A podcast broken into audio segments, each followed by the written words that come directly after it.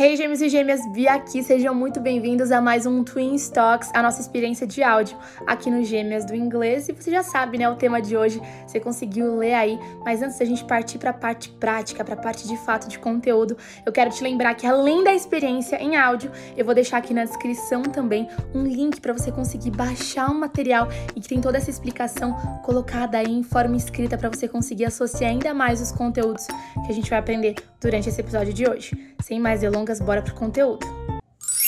Other, another e else. Três palavras que a gente traduz como outro no português, mas que tem sim diferença no inglês e eu vou te explicar hoje que diferença é essa, bem rapidinho, tá? Mas eu vi que deixaram essa pergunta que eu achei super relevante porque é aquela típica dúvida democrática.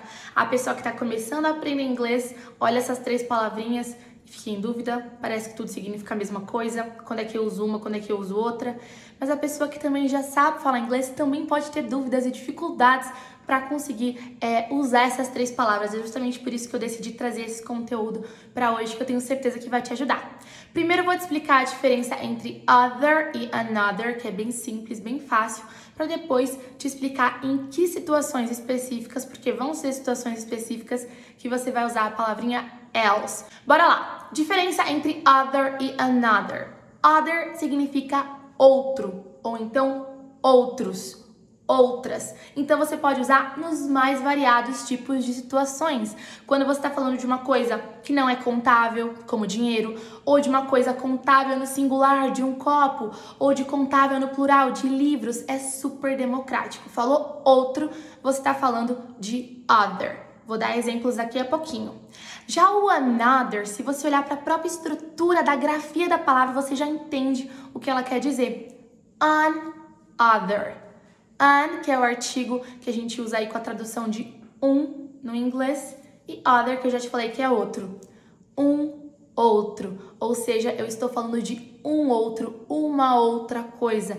Eu só vou usar em situações em que eu estiver falando sobre palavras no singular, palavras contáveis no singular. Então, você quer trazer a ideia na sua frase de outro, outros, outras, você usa other. Quer trazer a ideia de um outro, você usa another. Agora sim, vou te mostrar em exemplos que vai ficar bem claro para você.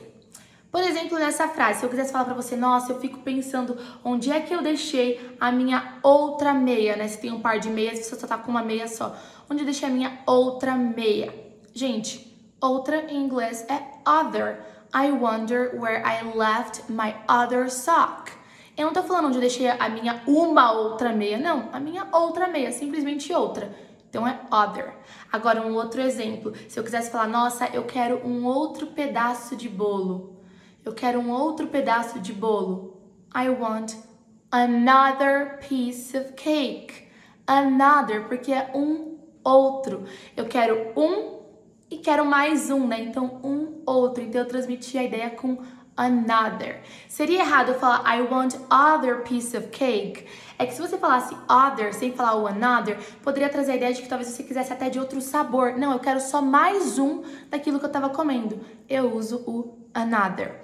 Ou então eu quero falar, ai, ah, dá pra ele outra chance, uma outra chance. Dá pra ele uma outra chance. Como é que você falaria?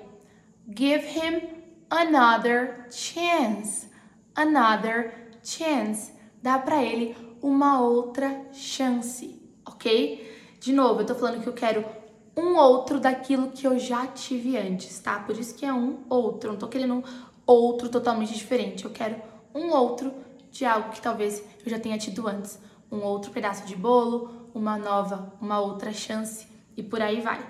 Ou enfim, eu posso falar que os outros caras estão ali os outros caras estão ali. The other guys are over there.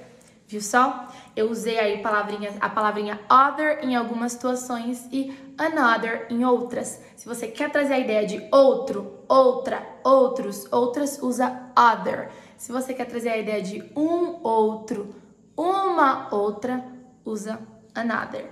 Agora, em relação ao else, gente, a grande confusão é porque else também significa outro, um outro, outra, uma outra, significa tudo isso que other e another significam. Acontece que a grande questão aqui é que tem usos específicos para essa palavra. Na verdade, dois usos específicos.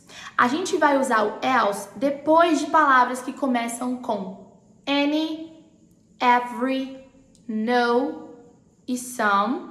Calma, que eu já vou te dar exemplos.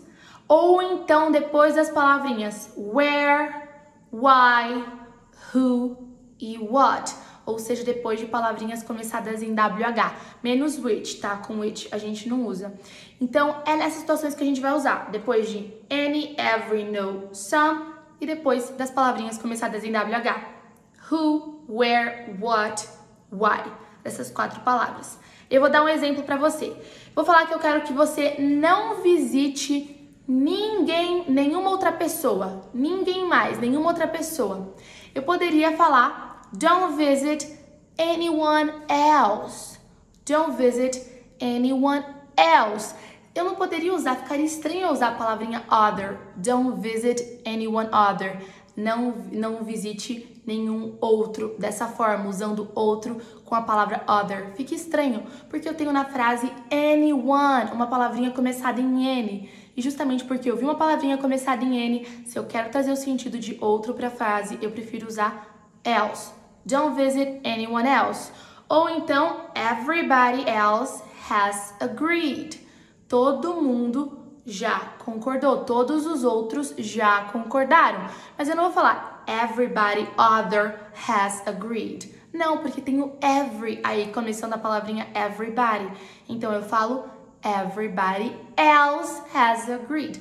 Todos os outros já concordaram. Ou ainda nowhere else on earth. Nowhere else on earth. Em nenhum outro lugar na Terra. E não vou falar nowhere other on earth para falar em nenhum outro lugar na Terra, porque eu tenho uma palavrinha começada em no, nowhere. Então eu prefiro tra traduzir, transmitir essa ideia de outro usando a palavrinha else. Ou ainda, let's try something else. Vamos tentar uma outra coisa. Eu não vou falar something other para outra coisa. Eu falo something else porque something começa com some. E eu vi que quando eu tenho palavrinhas que começam com any, com every, com no e com some, eu prefiro depois dessas palavrinhas para trazer a ideia de outro, outra, outros, outras, um outro, uma outra, usar a palavrinha else. E por fim, como eu falei também, depois das palavrinhas de WH, where, who, why, what, what else?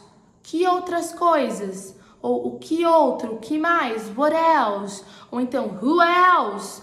Quem outra pessoa? De novo, com essas palavrinhas, eu sempre, se eu quiser trazer a ideia de outro, vou usar o else. Espero que tenha ficado clara a diferença entre o other e o another e ficado claro quais são os usos específicos do else, que, que assim, tem o mesmo significado que o other, o another, mas os específicos. E é isso aí, a gente se vê numa próxima dica. Curte compartilha. Take care!